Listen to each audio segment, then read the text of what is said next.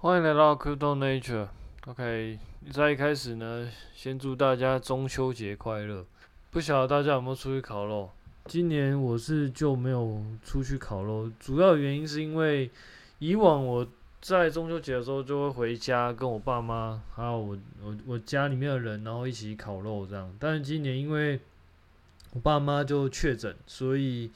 嗯，就比较没办法做这件事情。就是因为因因为他们住在就是跟我住在不一样的地方嘛，那他们目前是一个确诊的状态，那他们就说，哎、就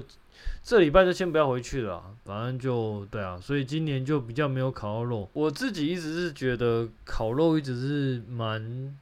自然，但是又蛮神奇的事情，因为在小时候其实大家就会觉得，哎、其实中秋节就要烤肉，但是后来长大以后就会去想说，奇怪，为什么要烤肉？这好像跟中秋节没有什么太大的关系。如果你说那个嗯月圆，然后吃月饼的话，什么那种朱元璋，然后什么起义，那还可以稍微理解一点。我记得好像是，哎，那好像是什么朱元璋在八月十五，然后因为他们那个要那个时候要打那个元朝嘛，好像就是八月十五，然后在月饼里面，然后夹一个纸条，说什么八月十五要。要要那个要那个什么攻打元朝样子吧，叫起义，所以就是后来好像就因为这样有个月饼，但是这好像跟跟烤肉好像没什么关系。那嗯，后来其实会就是有看到一些就是报道说，其实可能会烤肉的原因是因为那个万家香的的广告，什么一家烤肉万家香，干嘛以前就是。我记得很小的时候就有这个广告单，然后后来很多报道，然后很多文章在写说，因为可能就是因为这样的关系，所以中秋节大家才会需要烤肉。但说实话，可能那个时候我还小吧，其实我还没有真的很感觉到那个那个广告有这么大影响力啊。但是就我有意识以来，其实中秋节好像都会需要烤，就是都会有烤肉的活动这个样子。然后后来连什么邻里啊什么的，其实都会陆陆续续有在烤肉，所以后来就变成一件蛮自然的事情。但是到目前为止，我自己是虽然是觉得自然，但是还是觉得蛮神奇的啊。OK，那我们接下来先回到市场的话题，我们先看一下目前市场的状况，基本上就是上上下下了，好像也没有出一个方向，但是我们可以看到，就是很多币就是不知道在涨什么东西的，嗯，其实还是不知道原因啦，但是就有很多币有路有拉上来，但是又马上又摔下去。那近期比较有名的应该算是 Luna 吧，Luna 是月亮币嘛，那可能因为中秋拉盘。我记得好像 Luna、Luna Classic 跟 Luna 好像都拉了好几倍的样子，我觉得真的是蛮 蛮神奇的，真不知道拉什么东西的。我到目前为止还是看不太懂，所以如果说你有买这两只的话，就是自己要小心了啊，因为其实我们不太知道为什么它会被拉盘，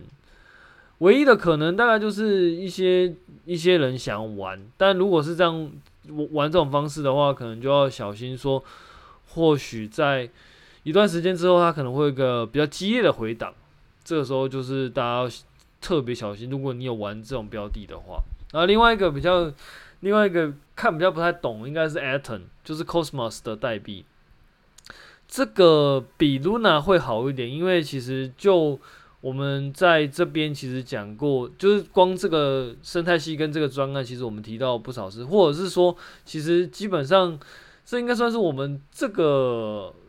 这个节目到目前为止一个蛮大的阻力啦。因为虽然因为我一开始有讲过 Cosmos，有讲过 Atom，有讲过 Solana，有讲过 ETH，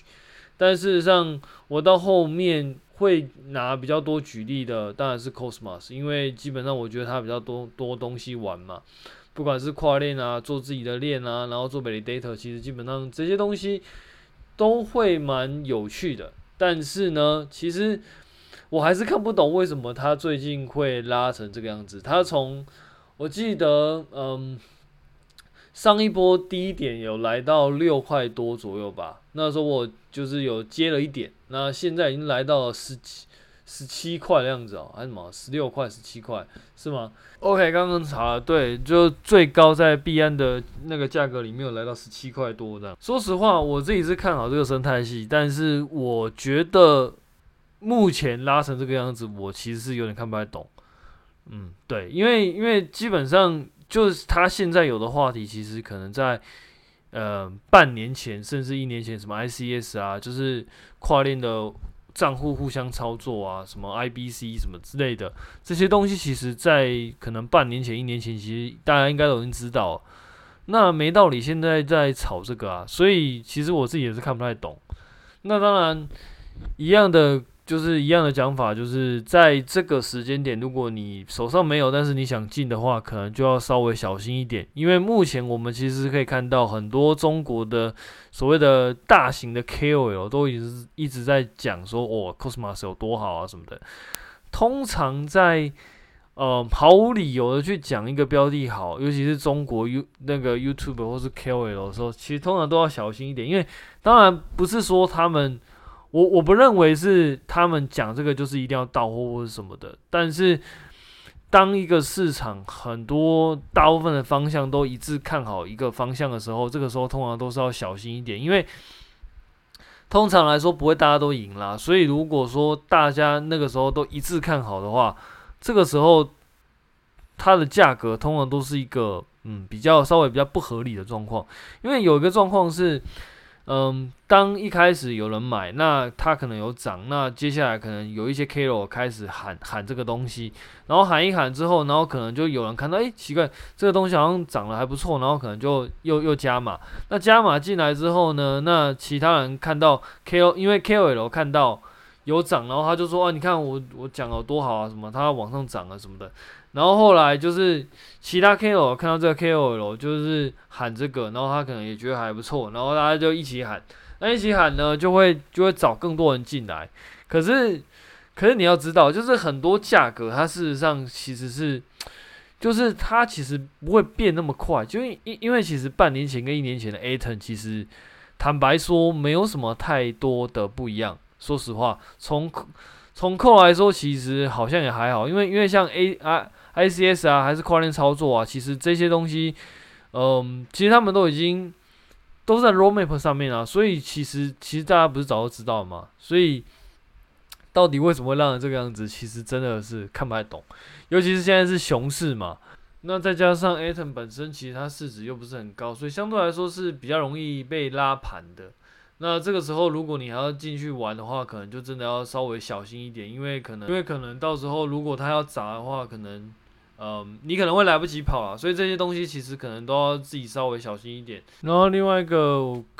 有我我觉得蛮有趣的，然后跟大家提的另外一个是那个 Celsius，Celsius 呢，它其实是一家借贷公司。那当然，它主要业务其实就不太重要，反正就它就是一个中心化，算是有一些帮你做借贷放贷，然后帮你做一些资产管理的一间公司啦。然后你好像可以在里面去做放贷，然后他会给你一些利息，这样。我自己是没用啦，我我就是看一下，就是大家怎么讲这样。那呃，重点其实不是这个，重点其实是他，因为因为他前几就是前几个月要破产了嘛，他宣告破产，然后现在法院开始审理破产，然后发现其实在二零一九年的时候就已经资不抵债了，意思就是说，其实二零一九年的时候他的状况就已经可能就已经很不好，就已经。就简简单来说，就已经走向比较坏的那个方向了。但是有有网友就是去拿就是 Celsius 这三年来它价格走势去发现去看去发现，然后然后发现其实它在二零二二零二零年、二零二一年、二零二二年，其实这三个年度它其实也是涨了好几倍。就是我们常常会说，就是。嗯，内线消息啊，或者说很你你你假设做一些事件交易啊，你可能会提前知道很多消息。可是以这个案例来说，其实就算你在二零一九年，你知道这家公司其实它的状况其实不是很好，所以你要去空它的币，你一样被嘎烂。就是你就算三年前知道，然后你有很很你有很好的消息，然后你知道这家公司可能状况不是很好，但是你一样会赔钱，除非你能熬到现在。但是我自己觉得很难啊，除非你完全没有开任何杠杆，然后又抱了三年，然后做空，你才有机会。可能可以赚钱，其可是其实到目前为止，如果你在三年前开空的话，可能到现在为止，你可能都还没有赚钱。我们现在就拉开线图稍微看一下，我们看一下大概二零一九年的时候，sale 它的那个价格大概是在零点零六左右，那现在它的价格大概在一点多块。那假设你才二，你在二零一九年八月那时候开空是零点零六块，然后它中间一路涨到。美金大概七八块左右，最高可能来到八块左右。你大概被嘎了大概一一一两百倍，然后就算到现在，它也是一点多块，其实跟当初的零点六块，其实也是差了快十几倍。所以其实这种价格的东西其实是很难说。就算你当初其实你已经知道这家公司可能真的会倒会破产。但是你说它的价格是不是一定会往下？其实我觉得也是未必啦。所以这就是为什么很多时候你要去抓 timing 其实是很难的。然后你要去抓做空是很难的。然后最重要的是你要去用你认为你在消息面上你有很高的优势，但是你就算拿到消息，你你的解读一旦跟市场不一样，你还是赔钱。你懂我意思吗？就是。你就算觉得它快要破产，那你觉得应该是要做空嘛？但是就算你这样做，你到最后还是有可能会赔钱。原因就是你的解读可能会跟市场不一样。这就是为什么很多时候，就算你知道一些新的消息，但是你也不见得能够赚钱了。我我自己觉得，事件型交易很难的地方就是在这边啦。其实你光是你的解读可能跟市场不一样的时候，你就有可能会倒赔。所以其实这些东西其实都要自己特别小心啦。嗯，前几天我在听 Podcast 的时候，然后有听到就就是他在讲那个 ETH 合并的问题，然后他找一个比较算资深矿工，那这个资深矿工来讲一下他他的看法跟意见。我觉得有几个有一个一两个点，我觉得蛮适合跟大家分享的。首先第一个点就是说，他觉得在他认识的人里面啊，很多人他。变有钱的时候，其实都是慢慢的去变有钱，而不是说很快的，就是马上瞬间翻身。其实，其实我觉得他的他的那个想法，我觉得是蛮值得参考的，因为他会觉得，其实，在区块链的世界里面，其实很多投资它的收益其实已经比在你在传统金融来得好，那所以你你其实不一定要去做一些很冒险的举动。在他的访谈里面，他觉得很多东西你不一定要一次去缩进去，然后一次去想要去拼一个拼一个那个翻身。所以在这个想法之下，他其实就会比较建议，就是你可能就做一些相对来说，在这个获利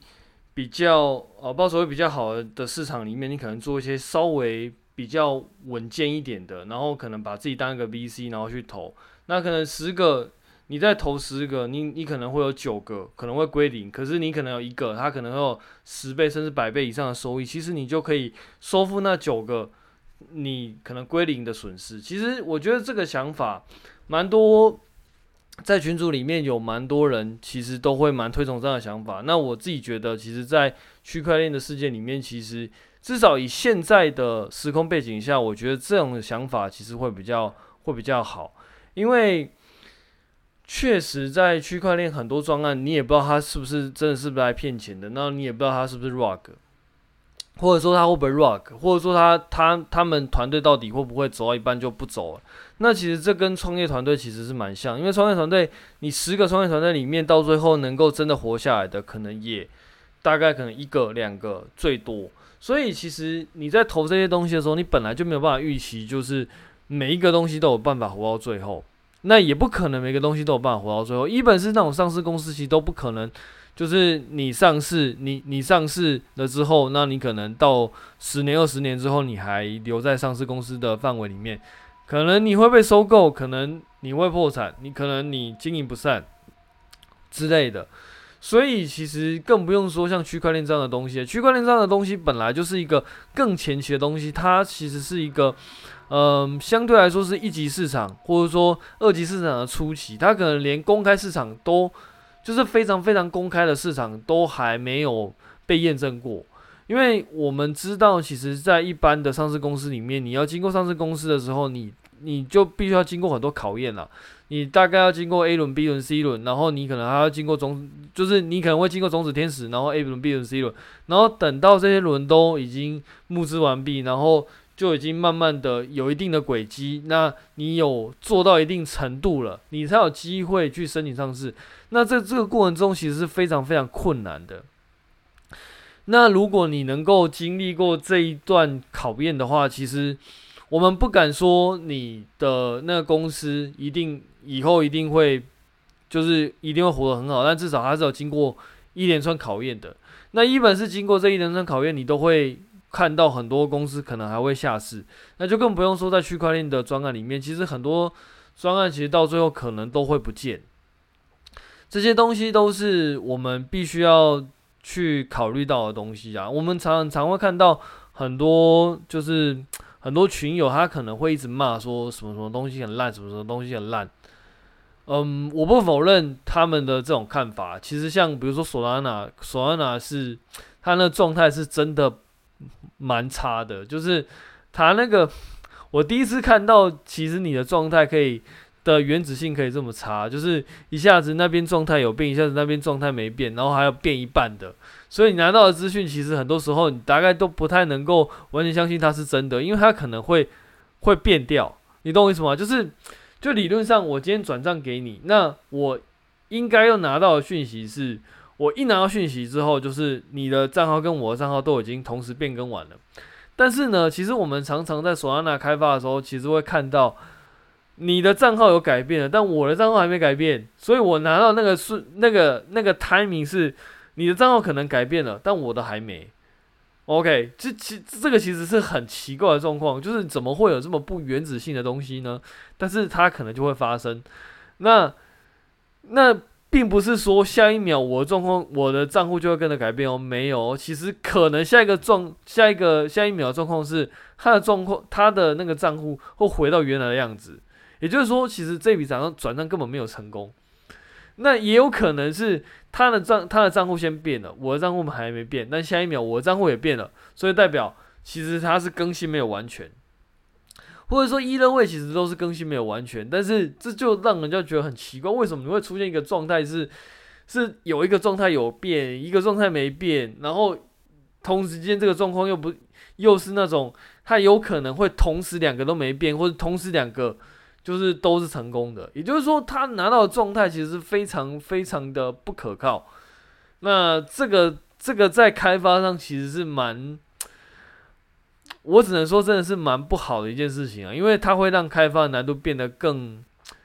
更难。因为因为你拿到的资讯如果不不一定是正确资讯的话，那对很多开发其实都是一个很大的问题。因为你要怎么算？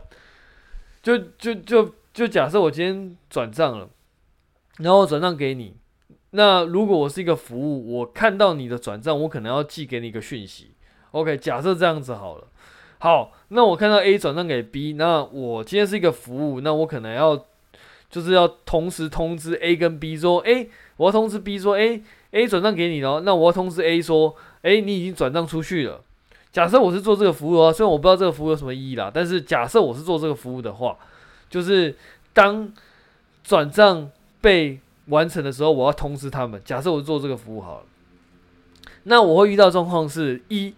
就是 B 的账号有加钱了，但是 A 没有减钱。那这个时候我应该怎么办？我我我这个时候难道我应该要通知 B 说，诶，你的账号就是有被加钱了吗？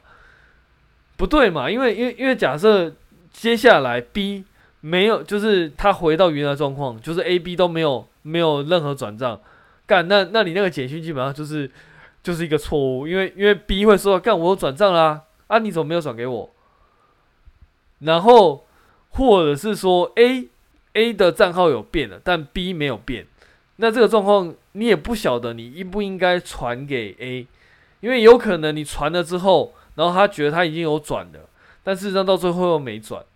干，那真的是很麻烦。然后还有那种什么。A、B 两个都转了，那同时间又回溯，那就代表其实 A、B 根本就没转。干，你如果是做这服务的话，他妈你真的是快干到干到无力，就是你光每天们处理这个就饱了，真的是饱了。这只是其中一个 Solana 的例子。那类似的例子，我相信在其他状况应该还会有很多，只是你不你不一定会去遇到而已。那你说这样的专案，这样的专案是不是很烂？其实是真的蛮烂的。但是你说，就是，但你可以选择不用。但如果你用一种很情绪上的发言去，然后再用这个情绪的发言去操作的话，或者说用这个情绪上的发言去看待你的交易的话，你可能就会有一点问题，就是你可能会太过情绪化看待这个东西。比比如说好，比如说你可能觉得这东西很烂，那你就决定开空。但是你有没有想过，其实这样子的专案，它其实是一个非常前期的东西。我们在很多那种以 Web Two 来说，好，你今天做一个，你之前做一个网站，你大概不太可能遇到这样的状况。可是这前提是因为你用的很多 Framework 啊。基本上都是经过好几年的修改，所以其实你现在目前用到的任何 framework，其实它它都已经度过最早期的状况，现在都已经比较成熟了，所以相对来说，它就比较不会有那种很奇怪的错误发生。可是对于那种区块链专案，它其实是一个高度在进展、高度在改变、高度在进化的一个专案的时候，你先拿一个很成熟的角度去看待这个观点的话，你可能就会可能就会失真。比如说，你说索拉纳很烂，OK fine，我觉得也没有问题，因为它确实，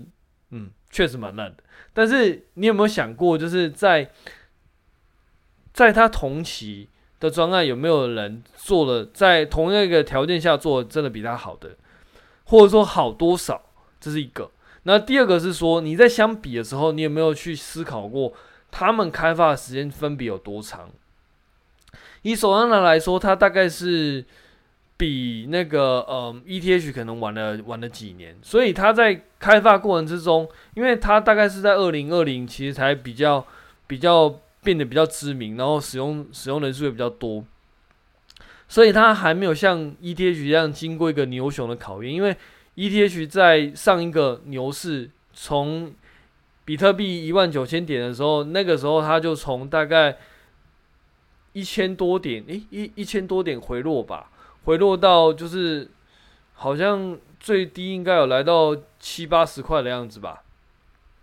因为 ETH 它本身就有经过牛熊的考验，然后再加上它的它那个时候的状况，我们已经不可考，除非你今天有办法去找一个人，他可能在 ETH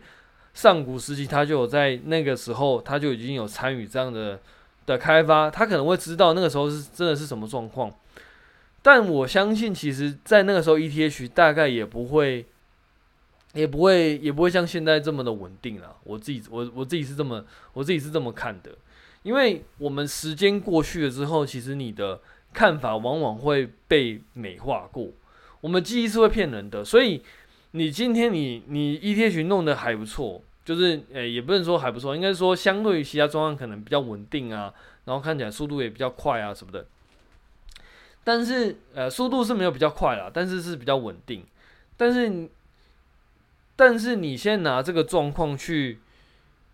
去看待 ETH 这个专案的时候，已经是没有办法去想象说，当年可能在二零一四年、二零一三年的时候，那个时候 ETH 它的状况是怎么样子？你懂我意思吗？我们很多时候在考虑的时候，不能够拿这个时不同时间点去去做考虑，或者说可以，但是。你也必须要去思考说它中间的一些时间上的差别，因为假设说，假设啦，我们只假设，假设索拉纳它有办法撑过这个牛熊转换的话，那那等到下一个牛市的话，那它几乎就是可以说变，可能有机会变得蛮厉害的，因为我们也可以看到它索拉纳在这一段过程之中，它也是不断的去做改变，然后不断的去。去做去做那个系统的优化，它也是有它的 roadmap，所以我们在看待这件事情的时候，其实往往就会被时间的维度所局限掉。比如说像呃 ETH 可能开发到目前为止，可能是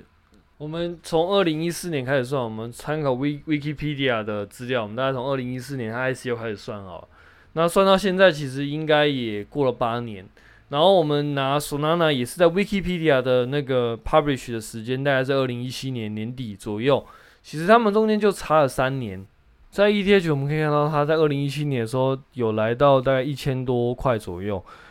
然后就继续往下嘛。可是我们看在索拉纳，其实它其实没有经历过这一段期间，所以两相比较之下，我们其实你先拿现在的索拉纳去比现在 ETH，其实是会有点嗯不太公平的，或者是说也不能讲不太公平，应该是说。你在判断可能会有时间上的维度的落差，他因为他要养成他自己的生态系，然后让项目有自己的生态系出现，其实都需要时间。你你你现在拿一个，嗯，有经过牛熊考验，因为牛熊考验其实是更，我我我觉得是更重要的，因为你很多东西要经过牛熊考验之后，你才会发现，其实留下来那些人，或者说留下来那些专案，才有办法成为下一个阶段的中间中间者。你懂我意思吗？但是如果你没有经过牛熊考验的话，其实它就是一个一个很大的泡沫。所以这两个比较之下，其实会有时间上维度的落差啦。我自己觉得在做这个比较的时候，还是必须要去考量时间上维度的差别。那反过来说呢，我们现在就可以看到另外一个很红的 APTOS，它号称是 Solana 的竞争对手。那我们可以看到，在很多就是很多文章，然后很多就是新闻上都会讲说，哦，APTOS 可能是 Solana 劲敌啊什么的，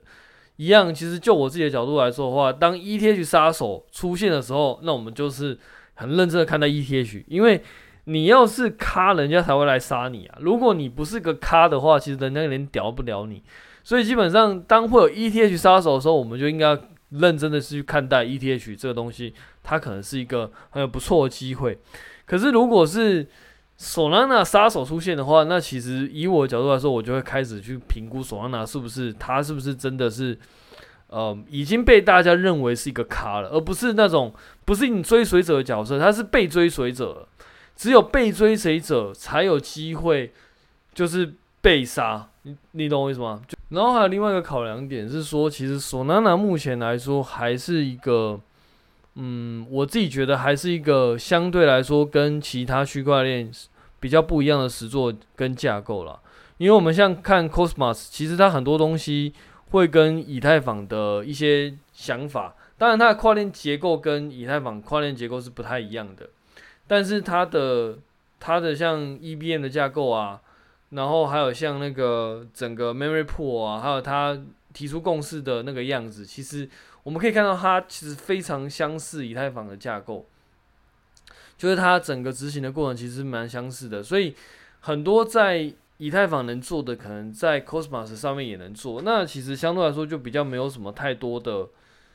太多的差别。可是 Solana 它的架构其实还是目前为止算是比较特别的，因为它的 POH 还是跟其他会比较不太一样，所以。我自己还是会比较认真看待索拉纳这个专案，而且我觉得他在某一些地方确实是做的，我觉得到目前为止算是还是蛮烂的啦，但是确实是蛮有蛮有想法的，他他很多想法确实是蛮特别的。OK，讲回来，其实一开始讲这个单纯只是说，因为你很多会去骂这个专案，然后根据你的这个情绪做交易的时候，其实很多时候你其实就是压太大。你你其实应该就是压太大，然后你有赔钱，所以你才会有这么大情绪上的反应。那我自己觉得，在区块链的投资里面，这样子的做法是非常危险的，因为因为你放的一一下子放的钱太大，所以你没有办法接受这个损失，所以你会产生很多情绪上的想要去攻击这个专案，就是说这个专案很烂啊，然后你就会慢慢的去。就就是你的情绪会慢慢的去说服你，你的想法是对的。就就比如说，哎、我我我可能压在手上拿压的有点大，然后它从两百多，就是跌到现在剩下三三十四块，然后因为我我就会想说，干一定是这个专案超级烂，所以我才会赔这么多钱。因为你压太大嘛，压太大就可能会就是赔赔蛮多的，然后我就觉得，干那这个东西真的很烂。那几个状况，第一个你可能就直接砍掉，然后第二个，然然后直接砍掉，甚至你可能不止砍掉，你可能还开空。那你开空，我觉得没有问题。但是事实上，假设你今天是有一些，就就是你今天是有有判断一些什么，然后你去开空，我觉得我觉得可能问题还不大。但怕的就是你其实是因为情绪上开空，就是。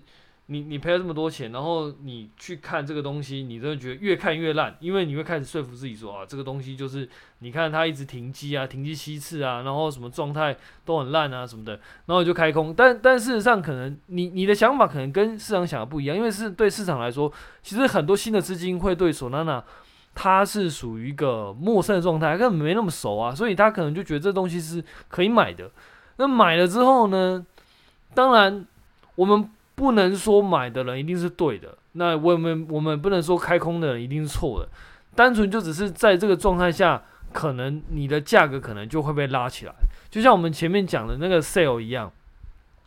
它的状况就是你在零点零六块，你认为它资不抵债，所以你开空，但事实上殊不知它还可以拉到八八块多，在这个状况下，你基本上就是被嘎的嘎，就是被被嘎，而这些东西其实是假设你是用一种。情绪上的思考就很可能会犯这样的错误，而导致这个情绪上的主因很有可能就是因为你在单一支标的里面压的太大。我觉得在股市里面这样做风险可能还稍微少小一点，可是如果在区块链的世界里面这样做，其实我自己觉得风险其实是蛮大的，因为很可能你会瞬间会被市场的不理性给教训。那这是我自己的看法啦，就是给大家当参考。那我们今天大家就讲到这边，那我们下次见，拜拜。